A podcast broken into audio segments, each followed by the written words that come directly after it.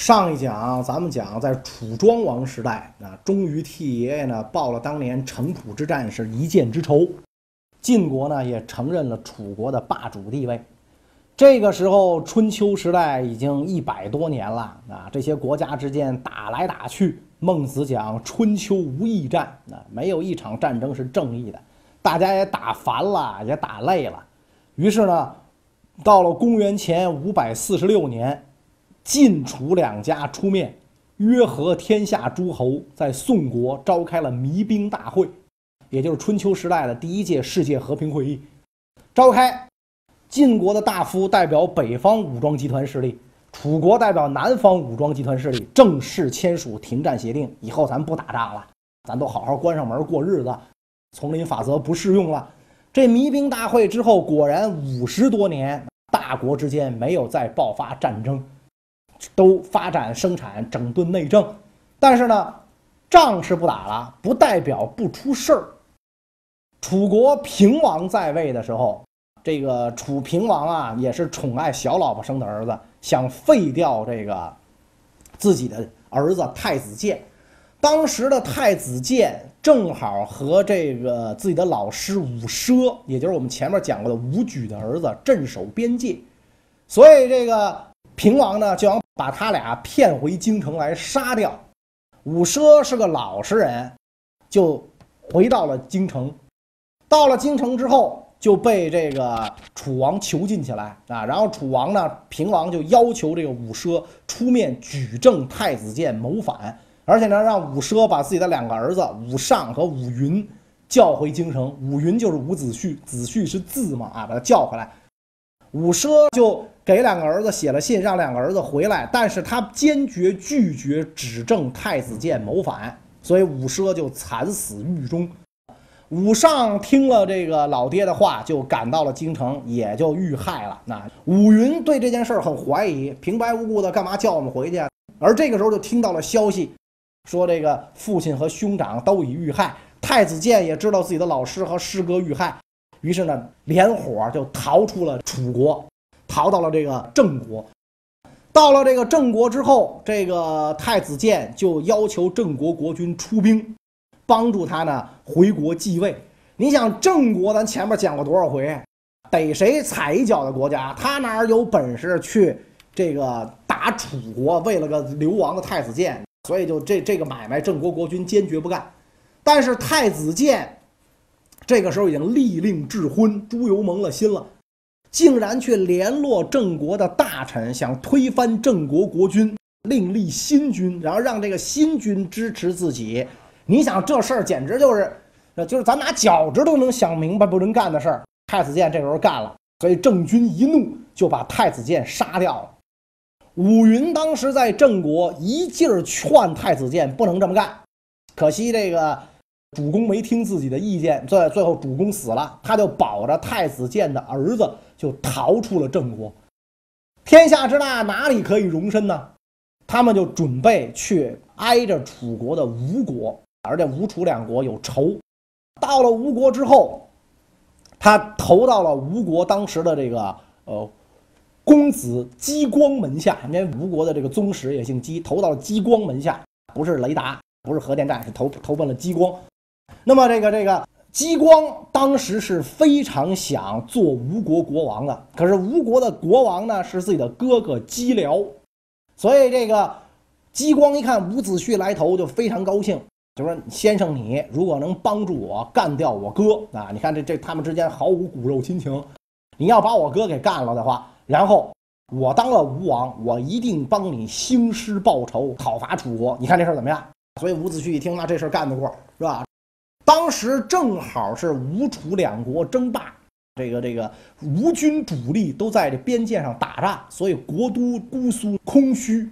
因此呢，姬光设宴，在宴会上安排心腹，请自己哥哥姬辽来，那准备把这个姬辽啊杀掉。但是姬辽这个对姬光也不放心，虽然来到弟弟府上赴宴。身穿软铠，外罩锦袍，带了大批的护卫，把这个激光府啊围的是里三层外三层，没有机会下手啊！所以激光这个时候非常着急，这怎么办？伍子胥说没关系，A 方案不行，我们还有 B 方案，现在开始执行 B 方案。所以伍子胥借口起身来到这个这个外边厨房，换来一名壮士，名叫专诸，吴国国内数一数二的壮士。伍子胥到了吴国之后，诚心跟他折节下交，那跟他交道，告诉专诸，这时候该你大显身手了。于是专诸就端了一盘美味的这个蒸鱼去见姬僚，这玩意儿非常香。姬僚一闻着，正陶醉的时候。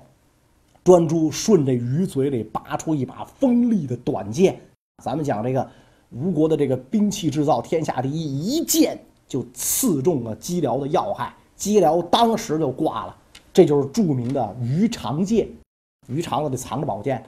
当然了，姬辽边上都是侍卫嘛，乱刀把专诸剁为肉泥。因为这短剑只能行刺，啊，筷子那么细，你要能藏鱼肚子里，能有多细？只能行刺，就跟那个后来说那种针形匕首似的，不可能用来抵抗。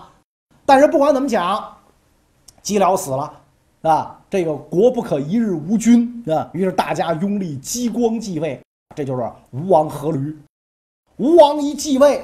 那伍子胥是首功嘛？啊，就就就任用伍子胥啊。伍子胥说：“那您得履行诺言啊，是吧？我帮您把您哥干了，您当了吴王啊，咱得找楚国算账啊，得干他呀。”这个姬光说：“打楚国是没问题呀，问题楚军强大呀，我这儿这个这兵得练”这个伍子胥说：“我给您推荐一高人，这哥们练兵天下第一，叫什么叫孙武。”我把他给给您请来，您让他练兵，这人成吗？哎，来，您先面试一下，是吧？问公这个谁求职的，您不都得面试吗？孙武就来了。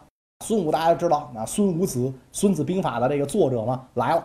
来了之后，这个姬光就问孙武说：“听说先生您用兵如神，说您特会练兵，有这事儿吗？”哎，孙武说：“嗨，凑合吧，啊，也也不敢说有，一般一般，吴国第三。”然后这个这个激光说：“那您您在寡人面前露一手，我看看您怎么练兵成吗？成啊！啊，您您您您说怎么练？说你能拿这个宫女儿给练成兵吗？啊，这这激光也够坏的啊！你这练兵嘛，你正经练兵，你让宫女儿啊，那练成兵，这这事儿你干得了吗？然后这个谁，孙武说没问题啊，谁我都能练成兵，除了木偶，活人我都能练。哎，那太好了，那那来吧，咱宫女练。”啊，宫女练兵，一百八十个宫女，由这个姬光最宠爱的两个宠姬担任队长，九十人一队嘛，一百八十个宫女开始练兵。你想，这帮平时在宫里伺候大王的宫女，穿上盔甲，抱上兵器，他觉得好玩吗？嘻嘻哈哈，哟，你怎么这样？你看这个女汉子，这他没一个正形。然后孙武说：“我先强调一遍啊，我告诉你们，这当兵怎么回事？我喊前进，你们前进。”我喊后退，你们后退。我击鼓，你怎么着？我敲锣，你怎么着？我旗往哪边挥？我旗往他这说了，底下哈乐，没一个人听他的。孙武说：“我交代完了，敢有违反者，干犯军法。听见没有？啊，听见了，听见了。开始，这个正式操练一开始，你想这帮宫女能听命吗？笑的是东倒西歪，他觉得好玩。哎，这人还当真了，这不就是哄大王开心吗？这个时候，这个谁就急了啊？孙武就急了。啊，说第一遍，我告诉你们，你们不听；第二遍你们又这样，那好，带队的队长要受罚，军法从事，斩！咔咔，一袋红颜，香消玉殒，脑袋就挂下来了。哇，那一百七十八个宫女一看，我的个妈呀，吓得是魂飞天外。所以再一次，击鼓鸣金挥旗儿，大家步伐整齐。简直就真跟一支军队没有什么区别了，啊！然后孙武上台来复命，大王您看我这兵练的怎么样？姬光虽然满心不痛快，为这俩宠姬的死伤心，但是也知道孙武确实是个人才，任命孙武为将军。所以吴国六万大军就开始伐楚，势如破竹，连破楚国百万大军，直抵楚国的都城郢都。春秋五霸之一、赫赫有名的楚国，就这么着老窝被人端了啊！当时楚平王已死，这个伍子胥掘墓鞭尸，啊，把尸体从坟里啪拉出来，拿鞭子啪啪啪抽了三百鞭子，为为这个父母兄长报仇，以泄心头之恨。掘墓鞭尸，这些故事都是大家耳熟能详的。然后，这个这个吴国军队就以占领军的这个身份就占领了楚国。但是毕竟吴乃小国，楚乃大国，那而且呢，这个这个楚国也有很多忠义之士，暗中在联络复国。最著名的是伍子胥的好友，叫申包胥。申包胥当年就跟伍子胥讲过，虽然君父对不起你，但你不能勾结外人灭祖国。如果祖国被灭，我发誓我要复国。所以申包胥来到秦国。立于秦军台阶之下，哭了七天，到最后眼睛里流出的都不是泪，而是血。申包胥哭秦庭七天七夜，哭动了这个秦国国君啊！秦国派兵帮助这个楚国复国，赶走了吴军啊！本来吴军是要这个跟秦军一战，来这个巩固自己对楚国的占领的。恰在此时，探马来报。说大王，您这一出兵灭楚不好了，有人偷袭咱老家，弄不好咱老家不保。哎，吴王很诧异啊，谁呀？谁这么不仗义啊？我这出来打仗，他偷袭我老家，乃是越国，越王勾践率军偷袭咱们，所以这个吴王阖闾大怒，那我得给越国一个教训。越国肯定不是吴国的对手，那所以两军一列阵，历史上最令人惊讶的一幕发生了。越国三百名壮士赤裸上身，横剑当胸，集体出阵。这个本来吴军以为这是一支敢死队，来拼命的啊！没想到这三百人站在这个吴军跟前儿自刎啊！有人说这三百是死囚，全自个儿抹脖子啊，抹脖子一个一个倒。哇！吴军就看醉了，我的妈呀，啥意思？您这是您过来砍我们？您您砍死一个赚一个，这这够本；砍死俩赚一个，哪有上来就抹脖子？所以吴军就傻了、呆了，反应不过来了。这这什么意思？这没见过这，你这这正琢磨的功夫，越国大军突然发动袭击。这么干是是吸你眼球的，是转移你视线的。然后越军发动了猛烈进攻，在这个猛烈进攻当中，吴军大败，被这场真人秀雷倒了，自杀秀给雷倒了。据说吴吴王阖闾被这个越军砍中了脚部，回去之后伤口感染就死掉了。那么这个，因为他不是在战场上马上死吧，他是回到国都之后死的。临终的是之前，他嘱咐自己的儿子夫差，复仇一定要报，一定要报。所以夫差在父亲死了之后继位，每天他让这个大臣问自己，让宫里的人问自己：夫差，你忘了杀父之仇吗？夫差这个时候毕恭毕敬站起来回答：“夫差不敢忘，整军精武，跟越国决一死战，报杀父之仇。你想，吴国含愤而来，那大军又是灭楚的这样的雄师，越国哪是对手啊？被打得个落花流水。越王勾践焚毁了宫室，带着珍宝逃到了会稽山上，只剩五千残兵败将。”山下数万吴军把会稽山围的是水泄不通，越国是眼瞅就要完蛋。当时越王勾践就想杀掉妻子啊，老婆孩子杀掉，焚毁珠宝，下山跟吴军决战啊，死个痛快。越王勾践手下两个大夫，一个叫范蠡，一个叫文仲，就跟这越王勾践说：“不要这样啊，不要这样，我们下山带着金银财宝。”去贿赂吴国的太宰伯嚭，这个人贪财，然后保全越国一脉，所以这这个范蠡呢就下山，找到这个伯嚭，献上金银财宝。我们大王知道错了，我们知道这个当年得得罪这个上国太不应该了。我们大王愿意亲身为质啊，到你们吴国呀做人质，扶持吴王。然后我们越国愿意做你的属国，那我以后我我们跟你们就没区别，你该吃吃，该喝喝，该拿拿，该怎么着怎么着，拿这当自个儿家。只不过呢，哎，我们替您看着那块地儿，您看成不成？伯嚭拿人的手软，吃人的嘴短嘛，就在这个吴王夫差面前极力保全越国。伍子胥虽然坚决反对，但是吴王夫差被这个说动了。特别看这个这个这个越王勾践那那个那个装孙子像被说动了，就同意保全越国的宗庙社稷。吴国大军班师，越王勾践就跟着到了吴国，在吴国当了十年的人质。据说这十年啊，受尽屈辱，甚至去尝吴王夫差的粪便啊。大王病了，他尝大王的粪便，哎，大王这病快快好了，来这个就就干这种事儿。所以忠诚之心感动了这个夫差啊，再加上这个呃。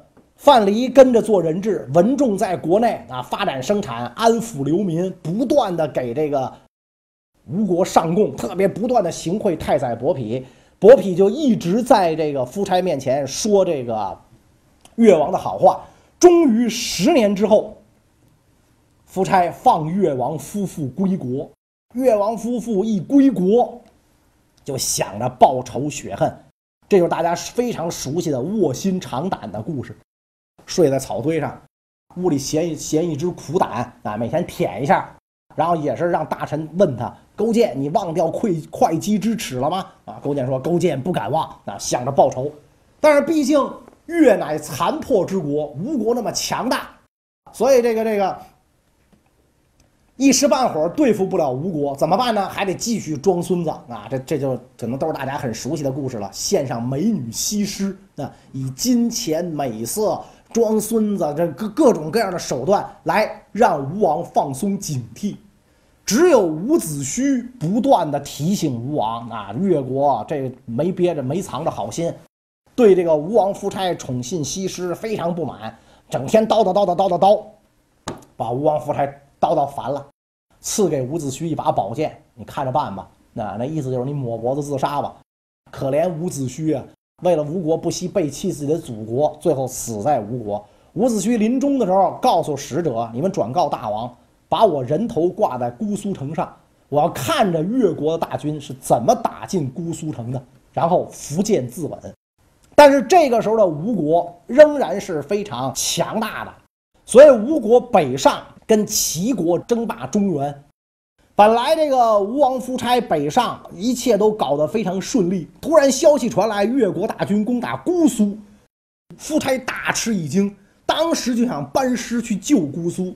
底下大臣劝他不可，为今之计只有继续跟齐军打仗，先摆平了齐国，当上中原霸主，咱们再挥师南下，消灭越国。咱先顾一头，如果咱们现在班师，两头够不着啊。夫差深以为然，那率领三万大军跟齐军决战。这三万人马，一队穿的雪白，一队穿的火红，一队穿的黝黑，啊，人马整齐，三一万人一个方队啊，这个旌旗招展，盔甲鲜明。一上战场，齐军就胆怯了。哎呦天哪，啊，没见过这么整齐的军队，不愧是当年孙武子练出来的。所以齐国人就。就怂了，那就跟那个这个吴王夫差讲，那仗不打了，那咱们会盟，我承认你是老大，成吧？所以这样一来，双方会盟，会盟之后，中原各国承认吴王夫差是霸主，也就是春秋时代的第四个公认的霸主。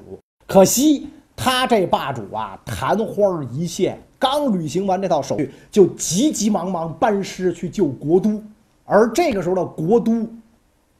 已经被越国占领了，越军以逸待劳，吴军远道而来，虽然当上了中原霸主，但仍然不是越国的对手，被越军打得落花流水。吴王夫差也退到一座小山之上，底下被越军团团包围。然后吴王夫差派人向越王勾践求和，当年。你穷愁无路的时候，我放了你一马，心灭迹绝。如今该你报恩了啊！越王勾践说什么呢？当年是上天把越国赐给吴国，而吴国不取，你这是逆天行事。如今上天把吴国赐给了越国，越国不敢有违天理，放你啊门儿都没有。吴王夫差一听这，哎。悔当初不听伍子胥之言，只有今日。夫差苻建自刎，这个春秋时期的霸主，刚刚一代当代就自杀了，然后吴国就被越国灭掉了。越灭了吴之后，大军北上到中原，显示自己的强大。中原各国跟越国会盟，推举越国做了霸主，所以越王勾践就成了春秋时代的最后一位霸主。那么这个吴越争霸，这就已经标志着江南这个集团的兴起啊，已经开始这个不仅仅是中原地区了，江南地区势力已经兴起了。那么这个春秋打了几百年的仗。大国不断的兼并小国，大鱼吃小鱼，小鱼吃虾米。这个周武王当年分封的八百诸侯越来越少，最后只剩下了二十几家，历史就进入到了战国时代。战国时代的故事，咱们下一讲再讲。在海南三亚的南端啊，有一个景色宜人的小岛。它呢是这个电影私人定制的取景地，更是小情侣们向往的天堂。这个非常美丽的小岛有几个传奇的名称，像蜈支洲岛啊、牛岐洲岛啊、爱情岛啊。那么这些称呼是怎么来的呢？为什么大家把它歌颂为爱情圣地呢？